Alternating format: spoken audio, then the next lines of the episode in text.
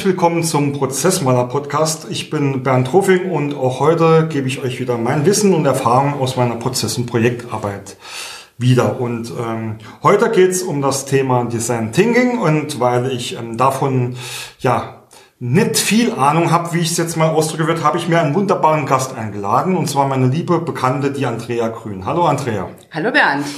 Zu Andrea kommen wir, ähm, kommen wir gleich einfach ähm, ganz kurz, worum es ähm, heute geht. Ähm, zuallererst ähm, werden wir uns mal Gedanken drüber machen oder die Andrea wird uns erzählen, was denn Design Thinking überhaupt ist. Ähm, dann schauen wir uns mal den Prozess dahinter an und überlegen uns, wie man das im Unternehmen einsetzen kann. Und ich ähm, befürchte und hoffe, dass die Andrea uns am Ende auch ein paar Tipps und Tricks mit auf den Weg geben wird. Ja, Andrea, ähm, agil, ja. Also ich kann mich noch gut erinnern, vor 20 Jahren, als ich noch ähm, ein bisschen Fußball gekickt habe, da hat mal einer über mich geschrieben, ich wäre in diesem Spiel agil gewesen. Äh, danach haben mich meine ganzen Mannschaftskollegen jahrelang aufgezogen. Seitdem mag ich das Wort ja eigentlich auch nimmer. Ähm, es gibt ja ähm, neben äh, Design Thinking, Kanban, Scrums und so die, die üblichen Schlagworte. Darüber möchte ich gleich mit dir sprechen, aber stell dich doch einfach ähm, ganz kurz selbst mal vor, dass deine Hörer wissen, wer du überhaupt bist. Ähm, deine Hörer, unsere Hörer. Ja, okay. überhaupt wissen, wer du bist und was du so machst und äh, wie du zu einer Expertin für das Design Thinking geworden bist. Ja. Äh, Bernd, vielen Dank erstmal für die Einladung. Nach einer kleinen Saarland-Rundreise heute Morgen. äh, Saar-Pfalz-Kreis kenne ich jetzt mittlerweile auswendig. Dann ähm, kennst du ja das Beste, also das hast du ja schon mal Genau, genau. Ähm, also mein Name ist Andrea Grün, also man nennt mich auch Andrea, so sagt man so schön. ne? ähm, ich stelle mich mal kurz vor, so ein kleines bisschen meine Biografie. Ähm, meine ursprünglichen Wurzeln entspringen dem Marketing und ich bin dann aber schnell nachher in der IT-Branche gelandet. Das heißt, ich habe dann später Weiterbildung gemacht und bin ausgebildete Fachinformatikerin. Oh, hätte ich das vorher gewusst. hätte ich deinen Drucker noch anschließen können, ne? oder dein Netzwerk einrichten können. Wäre gut. Ja, okay, gut. Gut, ich habe, und das ist jetzt wirklich etwas übertrieben, jetzt im Nachhinein auch gut gesagt, danach äh, recht steil eine Karriere gemacht und zwar bin ich in einem Systemhaus für 3D äh, also digitale Produktentwicklung eingestiegen über ein paar Umwege. Und zwar war das ein, also ein Softwareanbieter von einem sehr großen US-amerikanischen Softwarelieferanten. Wir haben da Prozesse optimiert. Wir haben da sozusagen ähm, Prozess Ketten optimiert von der CAD, also von der Konstruktion bis mhm. zur Fertigung. Das heißt, Bernd, wir haben also sehr, sehr viele Gemeinsamkeiten in dem Bereich. Ja, das steckt ja mein Herz doch direkt. genau. Und meins auch, weil optimierte Prozesse sind für mich auch so wichtig. Ähm, und da ist auch sozusagen mein Herzblut ähm, entstanden für diesen digitalen Produktentwicklungsprozess. Und wir haben auch mit unserem Unternehmen, ich war da geschäftsführende Gesellschafterin, haben wir auch den Digital Prototyping Award oh, ge schön, ja. gewonnen. Und ähm, was halt eben super, super spannend war, also wir hatten dann zuerst mal die ganzen Unternehmen hatten 2D-Anwendungen, mhm. also wie du eben schon angekündigt hast, starre Methoden. Mhm. Und wir haben bei ganz, ganz vielen Unternehmen die 3D-Einführung gemacht. Mhm. Das heißt, wir konnten sehen, wie die, wie die Unternehmen von der, von den Vorteilen dieser Digitalisierung profitieren konnten.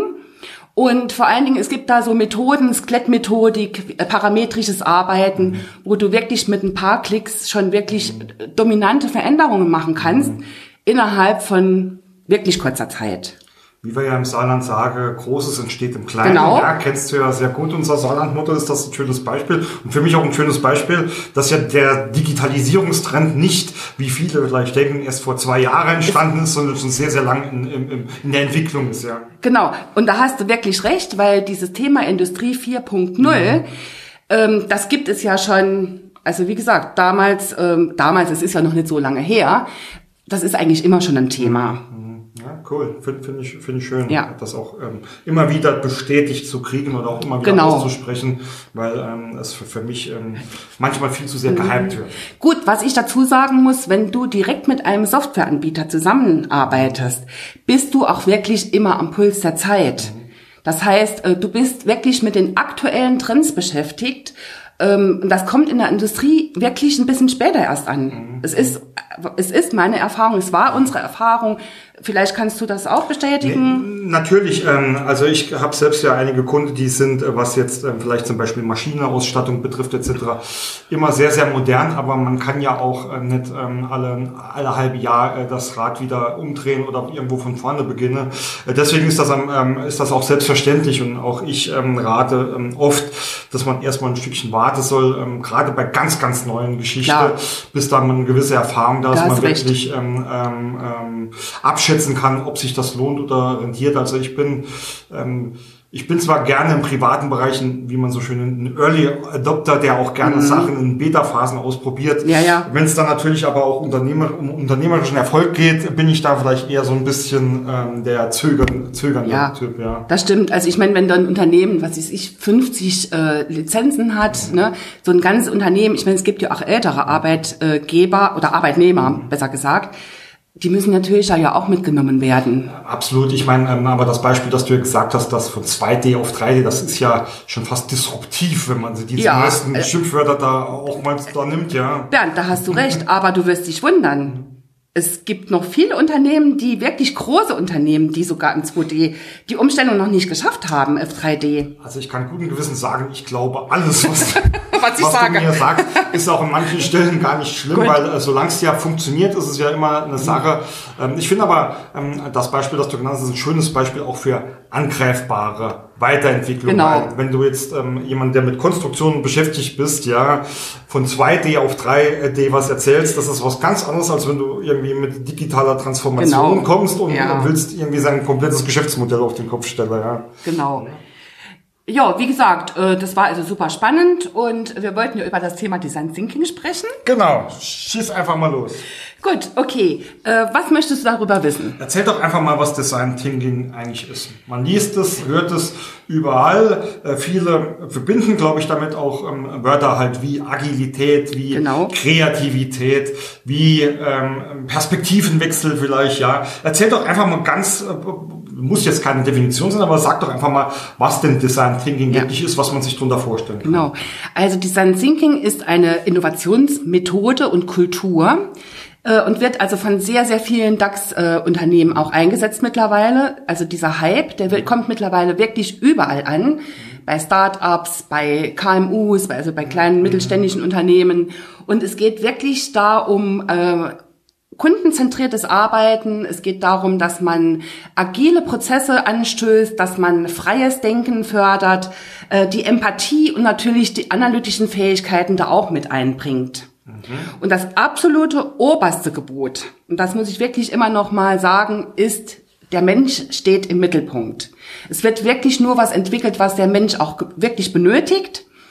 Und äh, nicht, früher war es so, man hat irgendwas äh, äh, entwickelt, eine Software-Applikation und dann hat man gesagt, äh, der Fehler sitzt vor dem Rechner oder so ähnlich. Ne? Ja, Genau. Dann gab es ja irgendwann noch den, führe ich aber jetzt nicht aus, den äh, DAU, ne? Kenn, kennst du?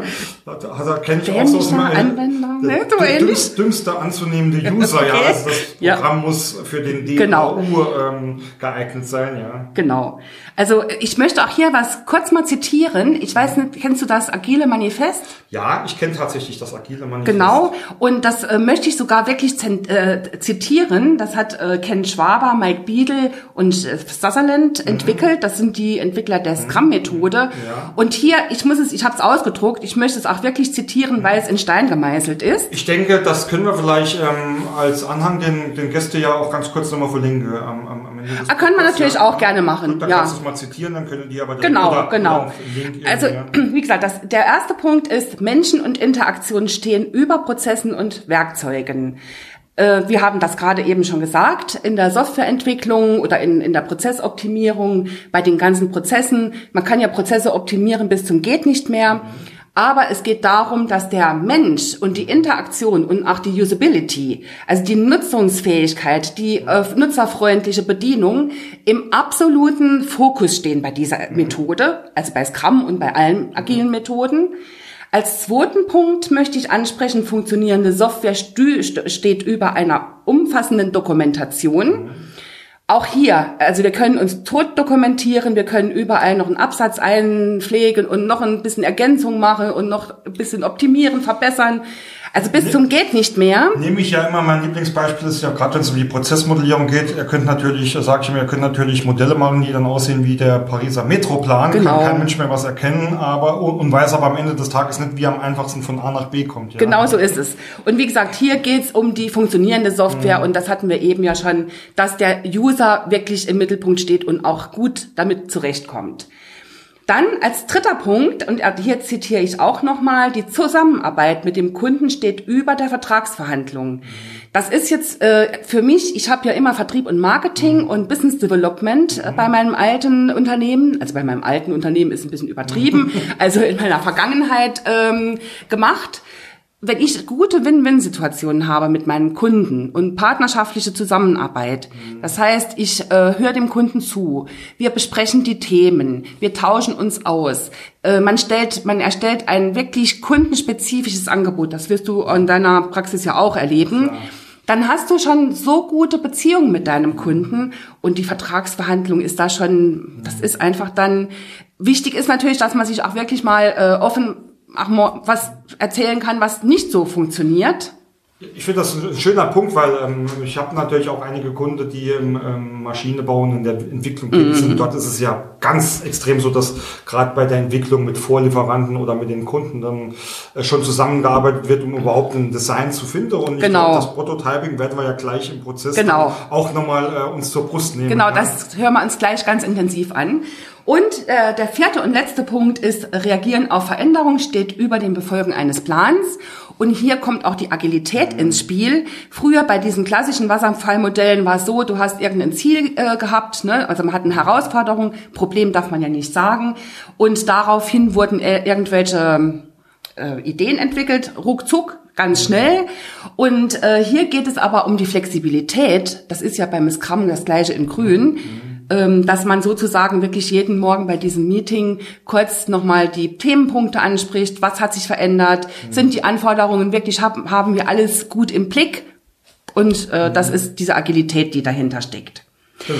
Die Vordenker, das möchte ich noch ganz kurz ja. sagen, das ist äh, David M. Kelly, der gründet, also gründete 1991 diese Innovationsagentur IDEO. Das ist also für die Design Thinker äh, unter uns, die kennen das Ganze. Mhm. Und er hat mit dem SAP-Aktionär Hasso Plattner äh, die D-School gegründet in Potsdam. Mhm. Das ist der absolute Hotspot der Design Thinking Szene. Ah, okay. äh, da geht's wirklich um ja, das sind, werden Studenten ausgebildet, die machen Projekte mit großen Unternehmen zusammen. Äh, da wird wirklich sehr, sehr viel experimentiert und von dort kommt auch dieser Open Space, mhm. äh, dieser variable Raum, das ist in den ganzen agilen Methoden einfach auch wichtig, dass man jetzt nicht am Meetingtisch sitzt, mhm. starr, das ist auch nochmal die, diese Starre, sondern dass man wirklich in zum Beispiel in der Lounge-Ecke einen Kaffee trinkt, mhm. sich mit seinen Kollegen austauscht, an Stellwänden seine ganzen Post-its äh, anklebt, äh, clustert und sich austauscht. Oder natürlich an Stehtischen auch ein bisschen plaudert. Mhm. Das ist diese offene Arbeitskultur, die hinter dem Design Thinking Prozess steckt. Ähm, hört sich cool an, auch wenn ich jetzt erstmal sitzen bleibe hier mit dir. ähm, ich habe schon so viele Stichpunkte, ähm, äh, Andrea, wir könnten wahrscheinlich noch vier weitere Podcasts okay. Wie viele Stunden haben wir? Vier Stunden eingeplant? Ja, wir, nehmen uns Zeit. Ähm, okay. ich, ich will ähm, äh, gerade ein, zwei Sachen ähm, aufgreifen, vielleicht schon mal auch vorab, bevor wir in den Prozess gehen. Du sagst, es ist eine Kultur. Mhm. Ähm, was verstehst du eigentlich? Also was verstehst du darunter? Das ist ein Mindset. Das ist, geht darum, diese Prozesse, wenn die so offen laufen, gibt's ja nicht direkt immer Ergebnisse. Mhm. Äh, wie du wahrscheinlich weißt, das ist ja ein iterativer Prozess. Mhm. Da gehen wir nachher noch ein bisschen mhm. tiefer drauf ein. Ähm, es geht darum, dass, dass die Unternehmensführung auch diese, ähm, dies, das Ganze aushält. Mhm. Weil das nicht ad hoc direkt äh, zu irgendwelchen Ergebnissen führt, ja. sondern dieser Design Thinking Prozess kann im Hintergrund laufen ja. und äh, die Unternehmensführung muss sich wirklich entspannt zurücklehnen und darauf vertrauen, dass darauf die besten Ergebnisse äh, erzielt werden, dahin, darauf hin. Das heißt, für, für mich, wenn ich jetzt äh, mal eins meiner Liebling äh, Bullshit-Bingo-Buzzwords auch aufschnappe, mhm. für Quick Wins ist das nicht geil. So ist es wirklich. Aber es ist angekommen in Unternehmen. Es wird wirklich, die Zeit wird den Leuten zur Verfügung gestellt zum Austausch, weil man wirklich gemerkt hat, dass die Ergebnisse deutlich besser sind wie in der Vergangenheit mit äh, schnellen, äh, schnellen Reaktionszeiten. Gut, in der Maschinenbau geht es ja auch um Angebotserstellung, schnelle Reaktionszeiten, Maschinen müssen ausgelastet sein. Aber hier geht's, ich meine, das läuft ja trotzdem alles parallel. Wenn man das dann auch immer so in die kreative Ecke mm, äh, schiebt, sage ich jetzt mal ganz bewusst, Hast, was sind deine Erfahrungen? Gibt es denn, gibt's denn Branchen oder Bereiche, in denen der Ansatz jetzt schon extrem gut funktioniert oder wo er besser funktioniert und vielleicht auch im Gegenteil, wo du sagst, äh, da sind die, die, die, die, die, die Prozesse vielleicht auch einfach so starr, dann macht das vielleicht weniger Sinn. Wie ist denn da deine Erfahrung? Genau, also es ist so, ähm, dass wie, wie gesagt, du hast ja schon gesagt, denken wie ein Designer. Es geht darum, ne? Wenn man Design Thinking hört, denken die Leute, oh, das ist nur was für Designer. Mhm. Aber es ist letztendlich, es geht darum, von einem Perspektivwechsel anzustreben, vom konvergenten zum divergenten Denken. Dass das man, musst du mir Genau, erklären. das erkläre ich dir jetzt auch gerne noch. Und zwar äh, ist das divergente Denken, du hast sozusagen eine Herausforderung oder mehrere Herausforderungen und du machst, du multiplizierst die. Du machst sozusagen aus dieser einen Herausforderung äh, mehrere Dimensionen. Du öffnest sozusagen diesen Problemraum und durch diese Öffnung hast du auch natürlich mehrere Lösungsansätze äh, letztendlich. Ähm, es geht darum, dass man wirklich viele Ideen innerhalb kurzer Zeit hervorbringt und dazu kennst du den Design Thinking Timer. Das ist ja dieser berühmte Wecker. Ja, es geht da auch wirklich darum, dass man wirklich innerhalb kürzester Zeit und vor allen Dingen wirklich, da wird was befristet, innerhalb von zehn Minuten muss dann das Team ah, okay. äh, so und so viele Ideen generieren, hat einen Vorteil. Und zwar, das Gehirn, also der Verstand soll ausgeschaltet werden. Also meine Mama wird da, jetzt. Da habe ich meistens ja gar kein Problem. kein genau. Problem und, und, meine Mama hätte gesagt, Andreas, setz deinen Verstand ein. Aber genau darum geht's jetzt hier nicht. Es geht darum, dass äh, die Ideen, die sollen einfach fließen. Und zwar in einem lockeren, offenen ähm, in einer offenen Range aus der Gehirnregion, mhm. ähm, weniger aus der Verstandesebene. Mhm. Und aus diesem Purzeln, aus diesem Ideengewitter, da entstehen dann letztendlich diese, diese Hypes, diese supergeilen Ideen. Mhm.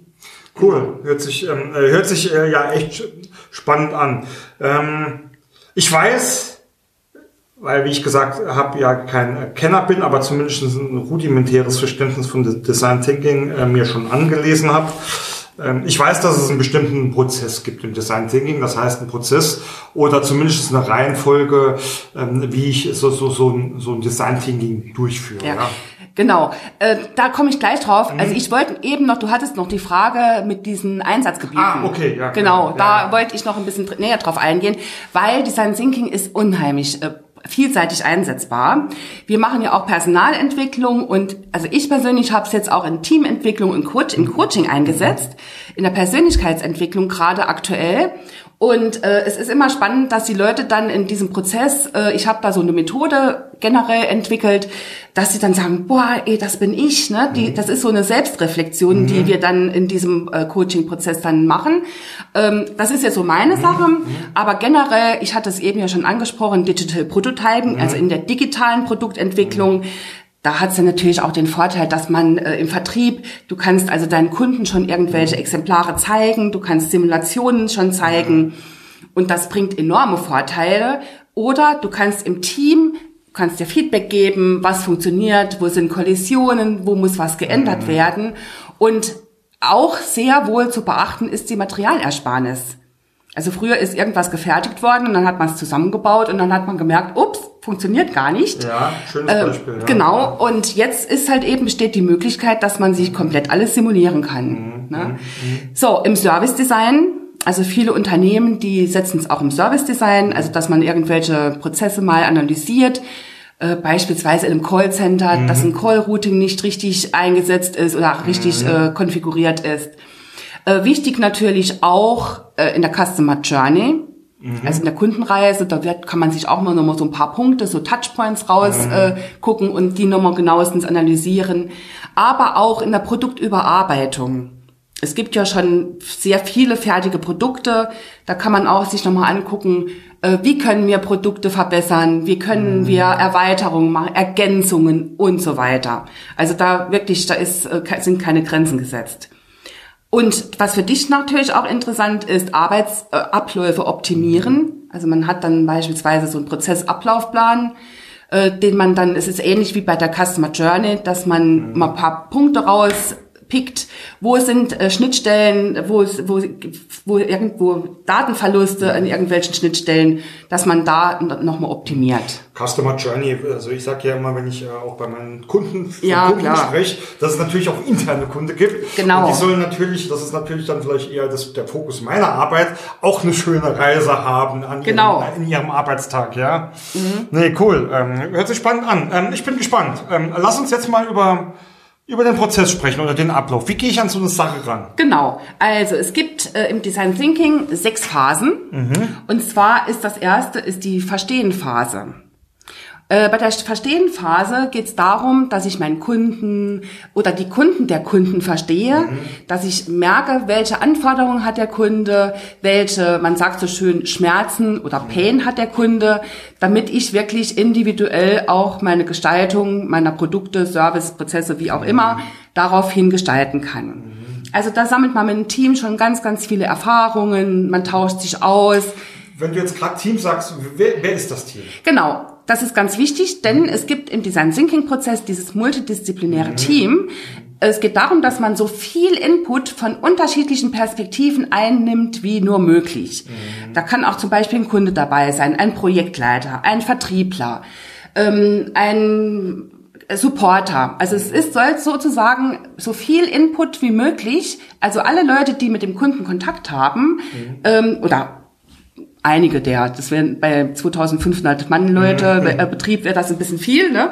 Aber aus den jeweiligen Abteilungen ist es ganz gut, wenn da immer einer dabei ist. Lass mich dazu mal direkt eine Frage stellen, weil mhm. das betrifft mich ja tatsächlich selbst. Also auch ich ähm, befürworte auch in meinen Prozessworkshops ähm, immer äh, auch mal, ich nenne es jetzt bewusst Außenstehende dazu zu nehmen, weil ich habe da echt auch sehr gute Erfahrungen gemacht und das Beispiel bringe ich auch immer bei einem Kunden, der mal ein, Rechtsanwalt, kann mich noch sehr, sehr gut erinnern, in so einem Prozessworkshop ähm, gesessen hat. Und als wir uns dann am Anfang vorgestellt haben, hat er gesagt, ja, er weiß eigentlich gar nicht, was er hier soll. Er hat ja mit der ganzen Sache nichts zu tun. Und am Ende des Tages war das, ähm, ich mache jetzt mal ähm, in Anführungszeichen für die Hörer, der beste Workshop-Mitarbeiter, weil genau. der war total dabei. Der hat seine mhm. Meinung reingebracht. Der hat wirklich auch die besten Ergebnisse mit, mit angestoßen, ja. Genau. Ähm, allerdings, ähm, was ich immer wieder erfahre, da viele lehnen das immer noch gerne ab. Ah, nee, warte, was soll der jetzt hier? Der, ähm, der kann mit seiner Zeit Besseres anfangen. Wie ist da deine Erfahrung? Was könntest du so als Tipp mitgeben, wie man die da greifen kann? Also wie gesagt, wie du das sagst, ist ganz wichtig. Ähm, Wichtig ist halt eben, dass ich meine Geschäftsführung sensibilisiere, mhm. dass ich die ganzen Leute benötige. Mhm. Ich mache dir jetzt mal kurz noch ein Beispiel aus meiner eigenen Erfahrung. Ja, Oft ist es ja so, dass man sozusagen einen Vertriebsinnendienst hat oder so diese äh, ersten Kontakte. Mhm. Und die werden, die machen dann Termine mit dem Kunden, die sprechen irgendwelche Angebote ab, die schicken die Angebote weg. Und das ist so auch der Vertriebsinnendienst. Aber der Vertriebsinnendienst hat ja direkt, die, das ist ja die direkte Schnittstelle mit dem Kunden und der hört so viel und ist meiner Meinung nach, also ich habe das in der Vergangenheit auch gemacht, in meinem ersten Job habe ich auch Vertriebsinnendienst gemacht, ähm, ist das so wertvoll, weil daraus entstehen die zukünftigen Ideen. Mhm. Wenn der Kunde sagt, ey, Frau Grün, ich hätte gerne das und das. Und äh, ich sage jetzt mal, die Geschäftsführung weiß das gar nicht oder das Business Development. Mm, das ist schon sehr, sehr wichtig. Finde ich, finde ich total schön, wieder diese Überschneidung halt auch zu meiner ähm, Ansätze oder Erlebnisse, was mir gerade wieder zeigt, dass viele dieser Ansätze oder Kultur, wie du es jetzt auch immer nennen willst, weil ich sage auch immer, ähm, wenn man hier so einen Workshop macht, wo es wirklich um, um Ist-Prozesse auch geht oder Genau. um Soll-Prozesse, Ja. ne, ich mache ganz oft die Erfahrung, da setzen sich dann die Führungskräfte, Abteilungsteamleiter rein, Genau. die eigentlich gar nicht die Tätigkeit durchführen und Ja. eigentlich gar nicht wissen, was Ja. wirklich passiert. Und bei Soll-Prozessen sage ich immer, wenn ihr die besten Soll-Prozesse wollt, braucht ihr eigentlich mich gar nicht, beziehungsweise nur dafür, euer Leute mal zu fragen und Genau. das vernünftig zusammenzuklustern, weil die kriegen am meisten mit, was wirklich gut ist und was nicht. Genau, Ja. Also so ein Maschinenbediener, der kann dir zum Beispiel sagen, was nicht funktioniert an der äh, Maschine. Der ähm, Chef Hm. von ihm, der weiß das gar nicht. Finde ich super, ja, genau, Ne? genau, das erlebe ich auch dauernd. Ja. Und das ist halt eben bei der Verstehenphase, da kann man äh, Interviews generieren. Ich kann also in den Prozess wirklich mal mit einsteigen. Da gibt es Methoden, dass man so einen Tag mal mit dem Kunden verbringt Mhm. und den Prozess mal durchläuft. Ne? Das gehört alles zu dieser cool, Verstehen-Phase. ja. Finde ich super. Also, wie gesagt, sich Genau. wunderbar. Ja, äh, die Beobachtenphase, ich sage jetzt immer, die ersten beiden Phasen, die überschneiden sich so ein bisschen. Ähm, da habe ich ein gutes Beispiel. Da gibt es so zum Beispiel so ein Persona-Konzept. Da kann ich mir so eine so eine so ein Profiling machen, dass ich mir verschiedene Nutzer mal generiere mit ihren Wünschen. Das ist dann so ein so ein Prototyp an Person. Also jetzt kein Prototyp in hier, Ja, das ist ein ich- Thinking, aber so ein, so ein kenn auch- Stellvertreter-Person. Auch das Personas-Konzept äh, ist Genau. mir durchaus bekannt. Genau, genau. Und da, da kannst du auch schon mal, was wünscht sich der Kunde? Welche Vorlieben hat er? Was mag er? Was mag er nicht? Oder ähm, jetzt im Content Marketing und Storytelling, das machen wir ja auch, ähm, da kannst du auch schon mal, welche Kanäle bedient er oder welche Kanäle bedienen die Kunden von dem Kunden? Da kannst du dir schon einen sehr, sehr guten Einblick verschaffen. Aber kommen wir jetzt mal zur dritten Phase, zur Sichtweise definieren Phase. Das wird spannend. Genau, oder man sagt auch Point of View. Äh, Du hast ja in den ersten beiden Phasen schon super, super viele Informationen gesammelt. Du hast Interviews geführt, du hast äh, mit deinem Team zusammengesitzt und gestanden und äh, gesprochen. Also das heißt, diese ganzen Informationen werden sozusagen auf Post-its geschrieben und werden sozusagen themenweise geclustert. Gut, das kann man auch ein bisschen anders machen. Man kann das auch malen, weil ein Bild sagt mehr als tausend Worte. Das hast du Äh, doch mit unserer Webseite gebaut. Stimmt, du hast es erfunden, Bernd, ne? Endlich hat sie jemand erkannt. Genau, genau. Ich weiß noch, damals hast du sogar den Ehrenpreis dafür bekommen, ne? Ein- Einer der vielen, ja. Also Zitat, da muss man immer deinen Namen dahinter stellen, schreiben, schön ne? wär's, schön genau, wär's. genau, genau. Ja, wie gesagt, also nach dieser Sichtweisen äh, oder point, nach diesem Point of View geht es darum, Ideen zu finden. Da gibt's super viel Kreativitätstechniken, äh, die 635-Methode oder die Scamper-Technik oder es, also ich kann das gar nicht alles äh, erwähnen. was sind, was sind deine ein, zwei Lieblingstechniken? Und wenn Also du die ich- Abkürzungen hier verwendest, sag Also ich mach, was es bedeutet. genau, ich mache gern die 635-Methode. Da geht es darum, es kriegen die Teams kriegen äh, Zettel mit äh, mit einer Matrix Ja. und äh, es werden immer drei Ideen aufgeschrieben und es sind fünf Personen in diesem Team und äh, sechsmal ist dieser Durchlauf und da werden sozusagen die Ideen multipliziert. Du schreibst was auf, ich lese deine Ideen, ich ergänze, ah ja, dann komme ich auf von deinen Ideen auf meine eigenen Ideen. Also so hat man so einen Ideenumlauf, so nennt man es auch.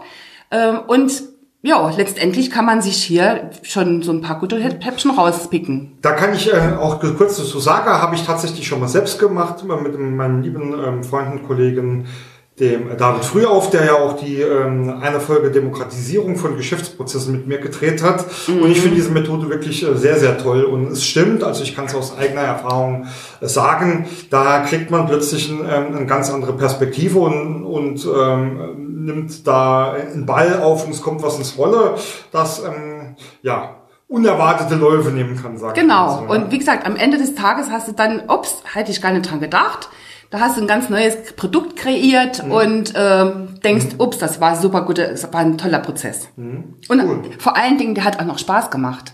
das stimmt. Das ja. ist es nämlich. Ne? Es wird ja durch, dadurch, dass man diese Lockerheit hat, äh, vielleicht auch so mit so ein paar Übungen, so Impro-Theaterübungen dazwischen, das lockert das Ganze noch mal ein bisschen auf und das Team ist einfach motiviert. Und im, Finde ich super, kann ich voll bestätigen. Ja. Also normalerweise, wenn man ja über Kre- Kreativitätstechniken, was pl- ploppt zuerst auf den Kopf? Brainstorming, ja. Klar, klar. Und meistens ist es Brainstorming, also so erlebe ich es auch ganz oft nach zwei Minuten beendet, weil entweder Ja. steht schon alles da oder keiner hat mehr Bock, weil er sowieso an tausend andere Sachen denkt, ja. Genau. Also es ist, ähm, es, also ich fand dieses, ähm, äh, diese Methode ähm, auch so schön, weil du bist permanent dabei, nicht wie beim Brainstorming, wenn du halt ein bisschen ähm, ja, so wie ich introvertierter bist und dich nicht rauszusprechen, dann wirst du halt oft, äh, wirst du halt oft übergangen, etc. Deswegen, nee, 635 finde ich cool. Was, gib, gib einfach noch einen zweiten Ähm, es gibt noch der, der das äh, Brainwriting. Das heißt, das kannst du zum Beispiel, mhm.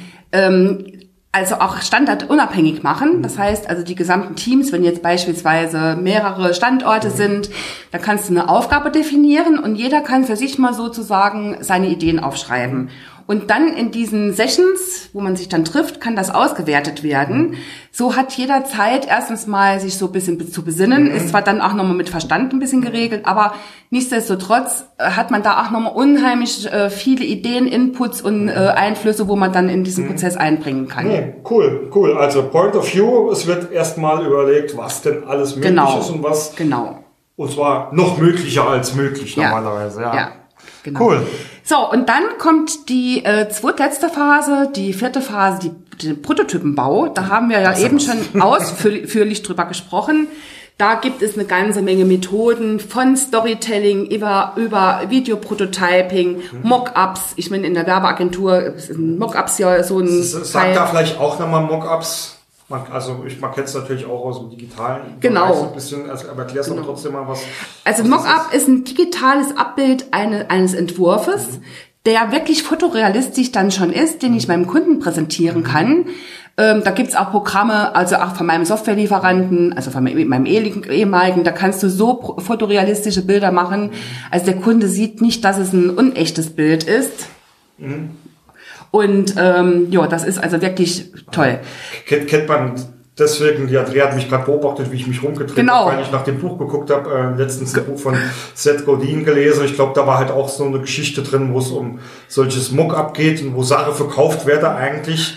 Oder verkauft werde, ohne dass sie eigentlich schon existieren. Und da war so eine Geschichte, die sind dann kurz vor Schluss dann wirklich dazu zu kommen, das Ding auszuliefern. Genau. Also genau. ist ja äh, heute ähm, auch wirklich, also gerade auch im, in der Gründung von digitalen Startups, ähm, ja. also, oder ein anderes Buch, das mir direkt äh, einfällt, The Lean Startup, hat ja eigentlich, genau. glaube ich, viele solche prozessuale Ideen auch ausprobieren äh, von genau. Anfang an Annahme treffe, teste, teste, teste und wenn was funktioniert, geht's weiter. Ansonsten direkt die Kurve kriegen. Genau, ja. da gibt's auch dieses MVP, dieses äh, Minimal Variable Product. Jawohl, genau. Äh, es geht ja darum, ich meine, diese Startups, äh, da kannst du auch testen, testen, testen, mhm. testen. Aber es geht auch darum, dass man wirklich mal irgendwann äh, in die Pötte kommt, so, so mhm. wie man so sagt man im Saarland, glaube ich, ne?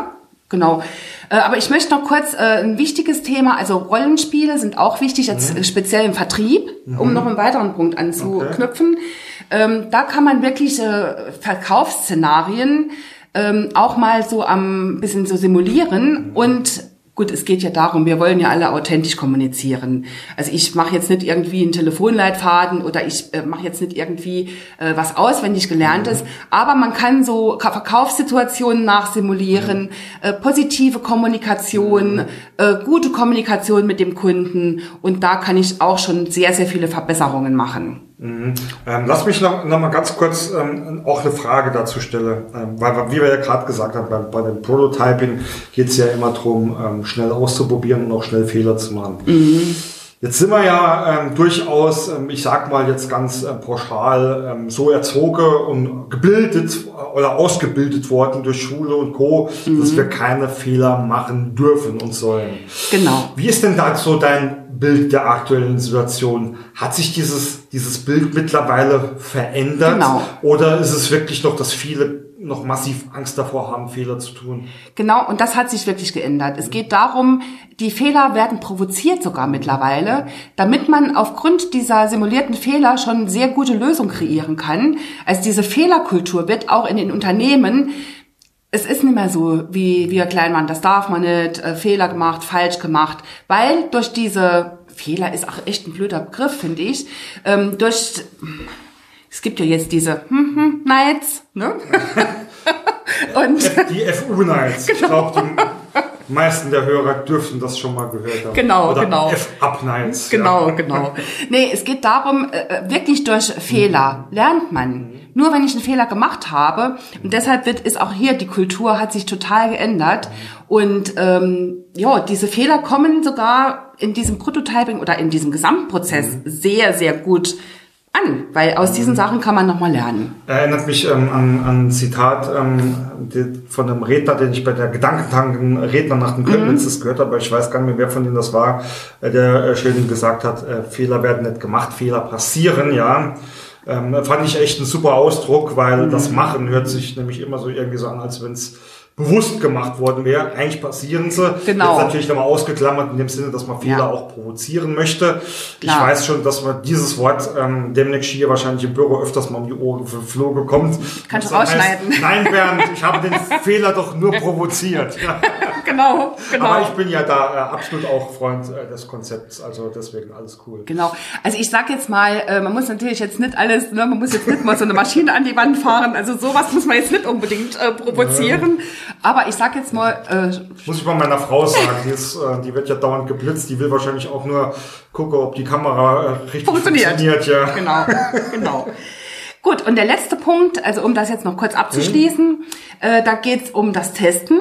Ja. Also ich muss natürlich, wenn ich jetzt irgendwas, äh, so ein MVP kreiert habe oder ich habe jetzt irgendwie mit 3D-Druck irgendwie eine Schraube, es ist jetzt ganz primitiv, aber ich habe jetzt irgendwas entworfen, dann geht's natürlich darum, dass ich ähm, in die Testphase gehe, um einfach schon mal zu gucken, ein Erkenntnisgewinn zu haben, funktioniert es oder was muss noch geändert werden. Oder wenn es schon so gut ist, kann ich die weiteren Schritte planen. Und äh, so kann ich oder ein Pilotprojekt mal starten, dass ich mal mit einer Testgruppe einfach mal irgendwas äh, austeste. Das ist ein guter Hinweis, ähm, den, das wäre jetzt als Frage gekommen. Ähm, ab wann nehme ich den, den Kunde mit ins Boot? Nehme ich ihn auch schon beim Prototyping, Prototyping mit rein? Also ich weiß nicht, ob wir vorhin schon drüber gesprochen haben. Den Kunden kannst du sogar schon ganz am Anfang mit Ja, ins Boot nehmen. ja. Ne, also Okay, du kannst okay. den sozusagen in diesem Gesamtprozess, du hast einen guten Kollegen da in deinem Unternehmen, sagst, ey, komm, komm mal vorbei, äh, guck da mal an, ob das für dich so okay ist. Auch vielleicht zwei, drei Kunden. Ne, das, das sind Kunden sehr häufig äh, auch bereit dafür, weil ich, sie haben ja auch mehr Gewinn davon. Ja, wie gesagt, ich kenne es halt hauptsächlich aus dem äh, Indus industriellen Umfeld. Da ist das selbstverständlich.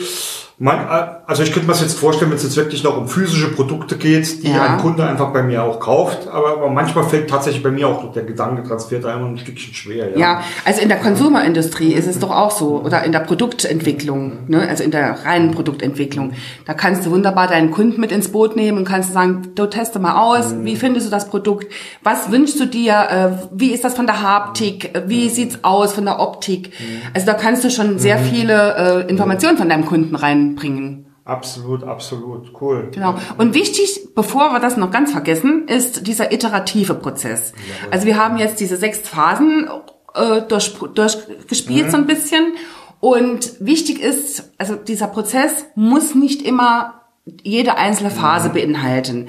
Äh, Du kannst zum Beispiel dieses Prototyping, du hast ein fertiges Produkt und kannst jetzt, oder kannst man nochmal in die Verstehen-Phase. Ne? Wir haben das Produkt, komm mal gucken uns mal an, wie funktioniert das Produkt, wie, wie kommt das beim Kunden an? Also es ist iterativ und es kann immer individuell immer noch mal ein äh, Prozess, also egal wo eingesetzt werden. Jetzt habe ich, mich, jetzt hab ich mich ein kleines bisschen verhattert. Na, das, das war ja von mir provoziert. genau. Danke, Bernd. Ich, ich weiß, dass die Frage eigentlich ein bisschen Quatsch ist, aber ich stelle es trotzdem. Kann man denn ähm, irgendwie sagen, wie lang so ein Design Thinking Prozess dauert? Ja. Ja, doch. So. Was? Kennst du die Acht, die Unendlichkeit? Ah, okay. Genau. Ja. Das ist nämlich wichtig. Dieser Prozess endet nie. Okay, ja. Nie. Also man hat immer noch mal Projekte oder man arbeitet immer noch mal an einem alten Projekt oder greift alte Projekte auf. Also dieser Prozent ist Also, ich hätte, wie gesagt, ich hätte es mir durchaus wahrscheinlich, wenn ich einfach den Transfer noch gemacht hätte, selbst gesagt habe, weil ich sage ja auch immer, wer jetzt denkt, dass dieser Prozess hier jetzt für immer steht, der äh, liegt falsch, das ist dynamisch und wird sich jeden Tag weiterentwickeln. Genau. Also, da war das ein typisches Beispiel dafür, dass die Frage schneller draus war, als mein Gedankengang äh, es hier abschließen konnte. gut. Ich möchte noch kurz äh, etwas erzählen. Wenn wir beispielsweise Design Thinking Workshops machen, also wenn unsere Kunden uns beauftragen, ist es so, dass wir meistens eine SWOT-Analyse machen als allererstes. Also kannst Klar, du mir wahrscheinlich beifügen. Ich glaub, das, ne? das kennt ja auch jeder. Kennt jeder. Ist irgendwie so ein Standard. Ist ein Standard, überall, ja. aber das ist so wertvoll, weil du kannst sozusagen, ich meine, ich wiederhole das jetzt einfach mal, das weiß ja jeder, Stärken, Schwächen, Risiken, Chancen. Aber hier kannst du dir wirklich, du kennst das Unternehmen noch nicht, du kannst schon die Kundenanforderungen aufnehmen. Wo sind die Stärken? Und du kennst es Stärken, Stärken, Schwächen, Schwächen.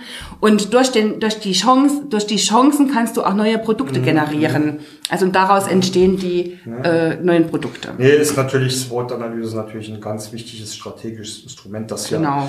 überall, also es, ja, es gibt klar. ja kaum eine Management-Disziplin oder ohne. hier so eine Kreativdisziplin, die äh, irgendwie ohne, ohne SWOT auskommt. Ja, genau. das äh, ist natürlich ähm, klar. Du hast aber gerade was Schönes gesagt, wenn ihr mit eurem Kunden so einen Workshop macht.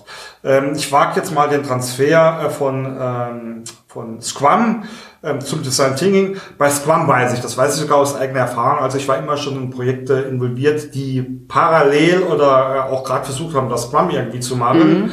Ähm, und ähm, ich weiß zumindest aus der Theorie, dass bei Scrum es eine klare Regel gibt, dass du die Regeln zu befolgen hast. Und wenn du versuchst, aus Scrum dein eigenes Ding zu machen, wird es scheitern. Das habe ich sehr, sehr oft auch schon erlebt. Und jeder, der mir jetzt sagt, ähm, also ich mache jetzt einfach, einfach mal ein Beispiel, dass du dann aufgreifen kannst.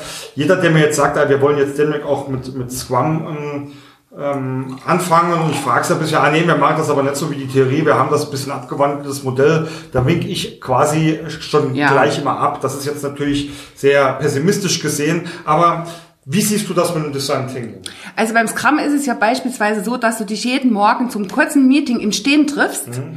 Äh, finde ich super gut, weil das ist so eine der Regeln im mhm. Scrum und das finde ich auch wertvoll, weil dann kannst du dich austauschen mit deinem Projektteam. Mhm. Ähm, ist im Design Thinking nicht unbedingt notwendig, aber es ist auch schon ganz gut, wenn du schon deine regelmäßigen Sessions mhm. hast und an diesem Projekt auch arbeitest, dass du sozusagen auch die Freiräume von deiner mhm. Geschäftsleitung bekommst. Äh, dieser Freitag geht in den Innovation Lab, macht mhm. eure Innovationen und äh, experimentiert ein bisschen rum. Und aber es ist jetzt keine starre Methode. Mhm. Mhm. Wobei Scrum ja auch nicht äh, starr ist. Aber es, es gibt Regeln. Nicht, ja, aber ähm, Regeln dort, also Scrum Master, Produkt Owner, Backlog genau, etc. Genau. Ja, also da gibt's ja schon viele äh, klare, äh, standardisierte Sachen, die da funktionieren sollen. Ähm, was mich dann gerade, wenn ich ja gerade über den Scrum Master spreche, gibt's einen Design Thinking Master oder sowas? Gibt's da es solche gibt, es gibt Rollen? An, es gibt es gibt Ausbildungen, da kannst du so ein ähm, Design Thinking Practitioner machen und Master oder Coach gibt mhm. es auch. Äh, Finde ich auch sehr, sehr gut für Unternehmen, weil es ist auch vielleicht ganz gut, wenn einer ausgebildet ist in dem mhm. Prozess. Der kann das dann auch äh, aut also autark für sich dann im Unternehmen durchführen. Mhm. Oh, er braucht uns nicht mehr. Aber wir bilden auch natürlich auch gerne Coaches aus. Ja, also ich bin ja durchaus ein großer Freund von Wissenstransfer, wie du weißt, ähm, auch mit unseren Seminare etc.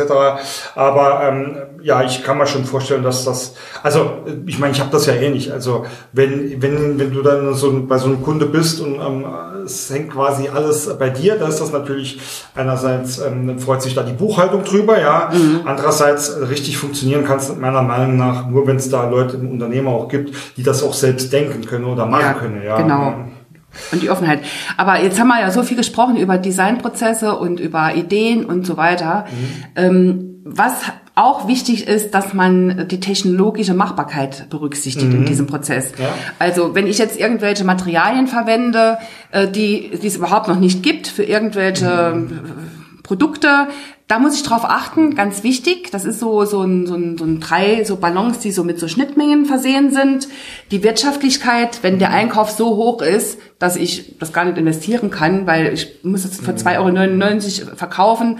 Also ich habe keinen Gewinn daraus, ist auch zu berücksichtigen. Und natürlich die Mensch, der Mensch, die Wünschbarkeit. Braucht der Mensch das überhaupt?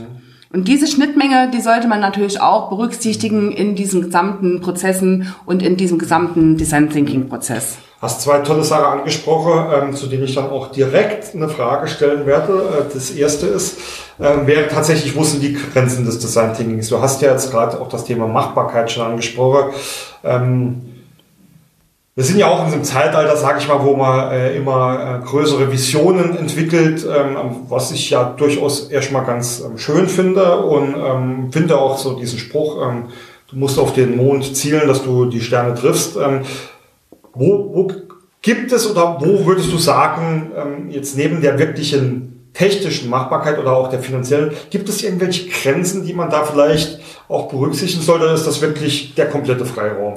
Also ich weiß jetzt zwar nicht, was, du damit wissen willst mit dieser Frage. Ja, gib einfach eine ähm, vernünftige Genau, Antwort. ich sage einfach eine vernünftige Antwort. Also ich würde sagen, alles, was natürlich im ethischen Bereich ist. Mhm. Das ist, mhm. ne, also okay, ja. das ist einfach meine Antwort jetzt da auf diese Frage. Mehr okay. fällt mir auch nicht ein. Ist egal, ich schneide das trotzdem nicht raus. Gut, okay. Nein, die zweite Frage geht nochmal Richtung, ähm, Richtung Mensch. Ähm, mhm. ähm, daher, wie, wie du es ja gesagt hast, das Manifest ja ähm, auch aus der Softwareentwicklung kommt und gerade sehr, sehr viel im digitalen Bereich ähm, stattfindet. Also ich habe ich glaube, ich, die Erfahrung zeigt mir auch, dass es sich ein Stückchen ändert, aber gerade was so Software oder IT betrifft, ähm, kenne ich das doch noch eher so, dass viele tatsächlich in ihr Produkt verliebt sind. Also ja. die Technik, was, was mhm. da ist. Und ob das jetzt ein Mensch wirklich braucht oder gut anwenden kann, ähm, ist da nicht der primäre Fokus. Wie siehst du das? Das ist bei vielen Startups, ähm, gut, das ist natürlich jetzt blöd, wenn ich jetzt sage, technisch äh, orientierte Menschen, weil das ist, es ist ja auch ganz wichtig, dass es die gibt. Ne? Äh, für mich ist es gut, wenn, wenn alles gut zusammen funktioniert, wenn wirklich ähm, Menschen aus dem Vertrieb, die wirklich die Anforderungen von dem Kunden kennen, mit der Technik zusammenarbeiten und äh, die Technik jetzt nicht in ihrem stillen Kämmerlein irgendwas entwickelt und der Vertrieb dann irgendwie gucken muss, dass das verkauft oder an den Mann bringt, Wichtig ist einfach die Kommunikation in den Unternehmen mhm. und vor allen Dingen die Vereinbarkeit Vertrieb und Technik. Mhm. Also ich habe in der Vergangenheit, also da ich ja immer Vertrieb und Marketing gemacht habe ähm, und vorwiegend technische Kollegen hatte, mhm. ja, ich glaube, da brauche ich nicht viel dazu zu sagen. Ne? Nein, wahrscheinlich, ähm, wahrscheinlich äh, brauchst du das nicht. Ähm, und bei den Menschen dann, ähm, das hatte ich mir vorher eigentlich schon äh, notiert, äh, weil du es ja auch so schön gesagt hast, das muss eigentlich von der Geschäftsführung getragen werde. Auch hier dich nochmal ganz kurz deine Meinung, weil ich kenne es ja ähm, aus, es muss jetzt noch nicht mal Prozessmanagement sein oder auch mhm. Qualitätsmanagement oder Projektmanagement. Also ich habe so aus meinen ähm, Erfahrungen immer wieder das Gefühl, da gibt es viele Methoden, die enden schon mit Management, was ja deutlich darüber aussagt, dass es eigentlich Management und mhm. Führungsdisziplinen ähm, sind, die von ganz oben getragen werden.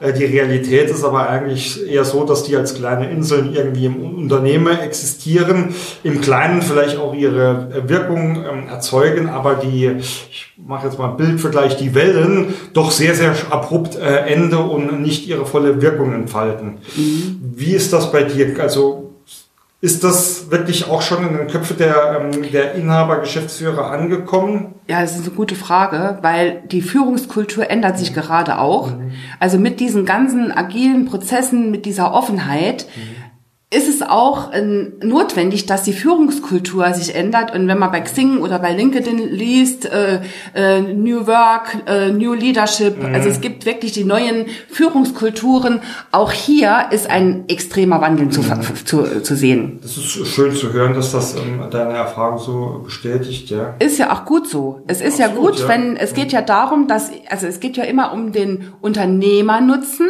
also Unternehmensnutzen. Mhm aber natürlich auch um die ganze Mitarbeitergeschichte. Ne? Es geht darum, dass die Leute sich wohlfühlen, die Work-Life-Balance äh, in den Unternehmen ja. wunderbar funktioniert. Es, es, es ist im Wandel, das äh, glaube ich da, aber ich glaube, das ist halt auch die Spitze des Eisbergs und ich glaube halt, wenn man jetzt auch gerade mal so ähm, im Vertrieb bleibe, also jetzt mal nicht in der Branche, sondern eher in den in Abteilungen oder in den Unternehmensaufgaben, dass da eher noch ähm, das knochenharte Zahlegeschäft ja. ähm, gang und gäbe ja. ja ist, ist wirklich leider so. Mhm. Also ich als Vertriebsleiterin äh, kann da ein Lied davon singen. Ne? Also die Lizenzen, Lizenzen, Lizenzen, mhm. Goldpartner und so weiter und so fort. Also das ist schon enorm.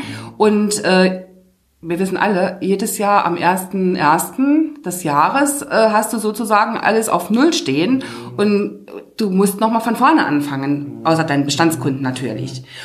Und jetzt, wenn ich das Thema Bestandskunden schon gerade angesprochen habe, ist es sehr gut, wenn du einen guten Pool hast. Mhm.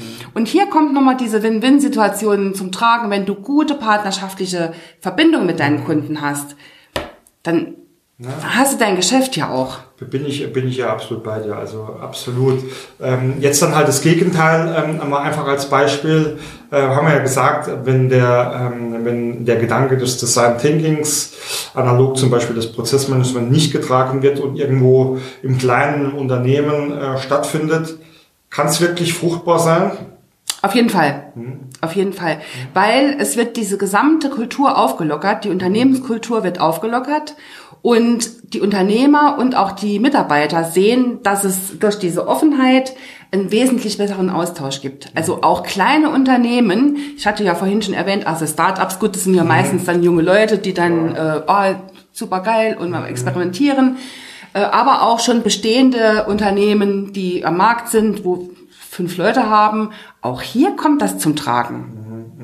Nee, äh, cool. Also finde ich auch, ähm, ich, ich finde, man braucht halt immer so, ähm, so ein paar äh, Eisbrecher oder genau. Leute, die halt einfach mal damit anfangen können.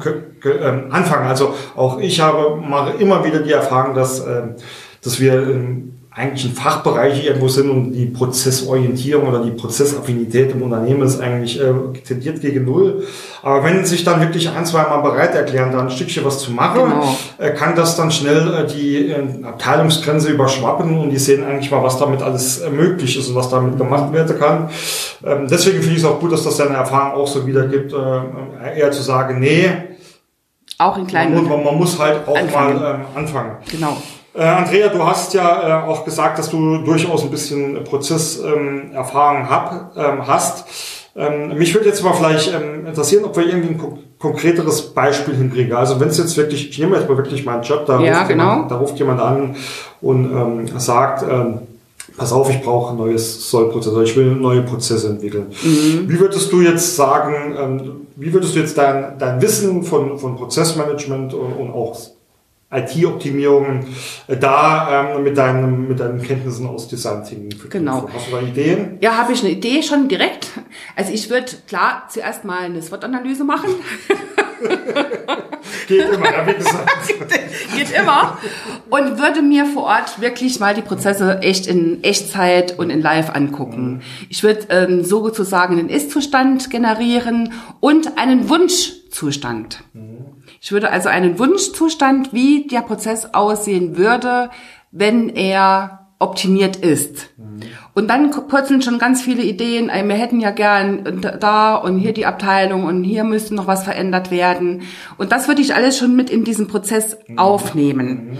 Und durch diese eigene Sichtung, ich meine, Bernd, du machst das ja, du guckst dir ja die Prozesse an und du guckst dir ja auch die Schnittmengen an. Ich würde mir auch zum Beispiel die Kommunikation zwischen den einzelnen Abteilungen angucken.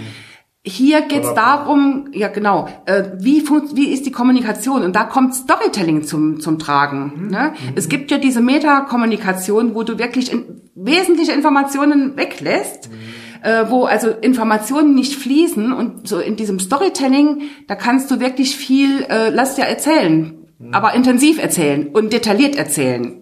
Finde ich absolut klasse. Ähm, erlebe ich ständig, also gerade wenn es, ähm, ähm, wenn verschiedene Teams, Abteilungen zusammensitzen. Ähm, das ist auch das, was ich ähm, regelmäßig meinen Kunden sage. Ähm, erstens glaube ich, dass äh, die Verbesserung der internen Zusammenarbeit meistens viel mehr bringt als die großen Digitalisierungsvorhaben. Das ist jetzt natürlich im übertragenen Sinne gemeint.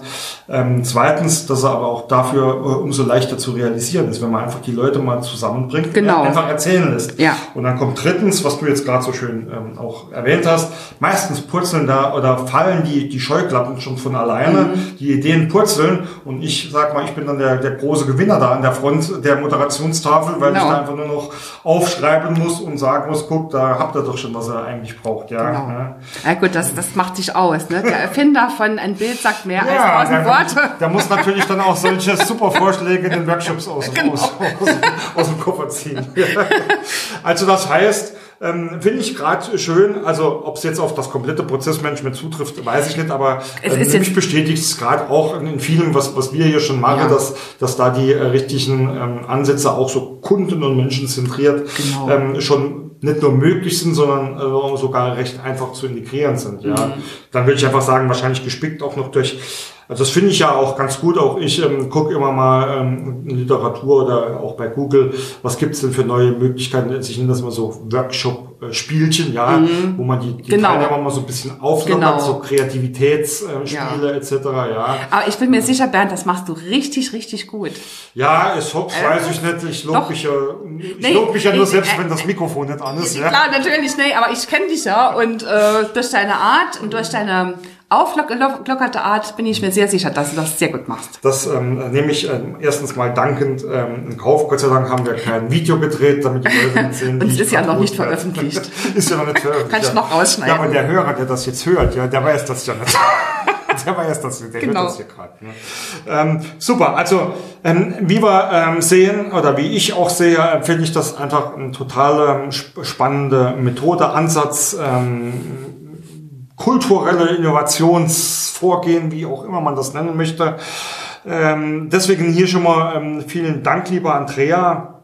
Zum Schluss ähm, gibt's ähm, Nee, machen wir nicht zum Schluss. Eine Frage merke ich gerade, die habe ich noch vergessen. Okay. Ähm, ähm, die ich mir hier, und zwar habe ich mir hier einfach, wer kann Design Thinking machen? Da geht's mal eher ähm, drum, auch so ein bisschen vielleicht vom, Pers vom Person- oder Mensch Menschentyp.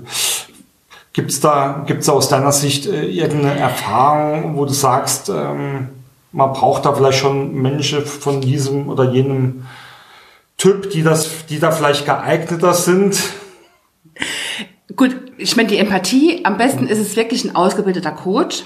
Also ich bin beispielsweise auf die Idee mit dem Design Thinking gekommen, als ich meine systemische Business Coach Ausbildung gemacht habe.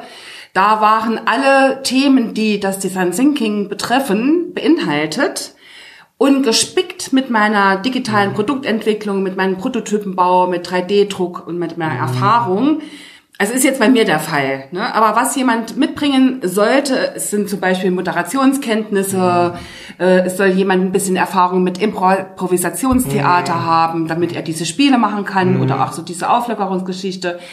Teamentwicklung ist auch hier gefragt, weil durch diese multidisziplinären Teams ist auch hier diese Team, dieser Teamentwicklungscharakter auch sehr wichtig. Ähm, die Kreativitätstechniken sind selbsterklärend. Also ich meine, man muss schon einen Pool parat haben. Ähm, also ich selbst, ich kaufe mir auch permanent Bücher. Ich lese mich äh, super viel ein. Ich habe also ganz viele Methoden da entwickelt. Äh, Feedback-Techniken sind sehr wertvoll in diesem gesamten Prozess und auch Storytelling, weil es geht auch um einen Pitch. Ne? Man stellt dann vielleicht mal eine Idee vor. Also das sollte jemand schon wirklich professionell können. Und nicht nur durch das Lesen, sondern auch durch, durch, durchs Tun. Oh Gott, nee. Okay. Also, ähm, wer sich da angesprochen äh, fühlt, der kriegt äh, auch von der Andrea direkt noch ähm, mehr Infos, komme ich später nochmal dazu. Aber der Rausschmeißer bei uns ist immer ähm, Tipps und Tricks. Ähm, was für zwei, drei, gerne auch vier Tipps hast du denn für unsere Zuhörer? Und lass es uns einfach mal ein bisschen konkreter machen. Leute, die, oder Leute, die sich, Leute, Unternehmen, die sich bis jetzt noch nicht mit Design Thinking beschäftigt haben, welche Tipps würdest du denen an die Hand geben? Gut, das ist jetzt sehr spontan. Also Tipp ist jetzt Nummer eins, dass man wirklich seine Geschäftsführung sensibilisiert, wenn ich jetzt Mitarbeiterin, äh, Mitarbeiter oder ich, ich wäre jetzt eine Mitarbeiterin beispielsweise, aber es kann natürlich auch Mitarbeiter sein. Also die Sensibilisierung der Chef, Geschäftsleitung für diese Prozesse, für diese Offenheit, äh, damit man wirklich ein Bild, einen Blick sich davon machen kann, dass man die Prozesse auch im Unternehmen einführt. Ich finde diesen variablen Raum sehr gut, dass man also das jetzt nicht im Büro gerade so am Schreibtisch kurz mit einem Kollegen bespricht, sondern dass man wirklich einen extra Raum hat für diesen Prozess auch durchzuspielen und auch da Freiheit hat. Am besten große Fenster, man kann mal rausgehen, man kann Improvisationstheater draußen machen. äh, Also da geht's darum, ähm, die Offenheit der ganzen Mitarbeiter, dass also dass jeder offen ist für, das, für diesen Prozess und auch der eine oder andere sagt, oh nee, ich aber nicht, das finde ich jetzt nicht so gut. Und ein vierter Punkt, ein Tipp, ja, einen professionellen Coach dazu nehmen. Dann würde ich ähm, diese ähm, sehr ähm, indirekte Überleitung einfach mal dazu nutzen. Ähm, wenn, wenn, lieber Andrea, äh, der ein oder andere Hörer jetzt auf, ich weiß nicht, warum auf die Idee kommt, mehr von dir wissen zu wollen. Wie Genau. kann man dich denn erreichen? Wie kann man dich denn finden? Genau, also wir sitzen auf dem Campus in Saarbrücken, im Starterzentrum und ähm, auf www.x-emotionen.de findet ihr weitere Informationen Oder wir haben da auch einen super Blog über Design Thinking Oh, schon. cool, ja. Da können die Leute schon nachlesen. Da habe ich super viele Prozesse schon äh, Mhm. äh, abgebildet. Oder kommt einfach mal zum Workshop zu uns, äh, Kennenlernen-Workshop. Oder bei Xing, ich bin Wollte überall zu finden, LinkedIn, also gibt- gibt's doch bestimmt. Also ich, äh, wie immer, werde ich mir die Links entsprechend raussuchen und auch in die Shownotes stellen. Mhm. Das ist schön. Damit unsere Hörer hier nicht lang suchen müssen. Lieber Andrea, wie ich äh, von vorab erwartet habe, es war ein fantastisches Gespräch mit dir. Vielen lieben Dank. dann schlagen wir noch ab, ne? Genau, ganz, Dankeschön. Am, ganz am Schluss wie immer auch äh, mein kleiner organisatorischer Blog. Auch mit mir kann man sich verlinken und vernetzen. Da, auch da findet ihr auf prozessmaler.de alle Infos. Da gibt's auch den E-Mail-Eintrag für meinen ähm, Newsletter. Ich freue mich immer über Frage äh, und Feedback zu den Folgen und auch neue Themenvorschläge. Und ansonsten äh, bedanke ich mich ganz einfach fürs Zuhören und wünsche euch noch viel Erfolg und viel Spaß bei eurer Prozess- und Projektarbeit.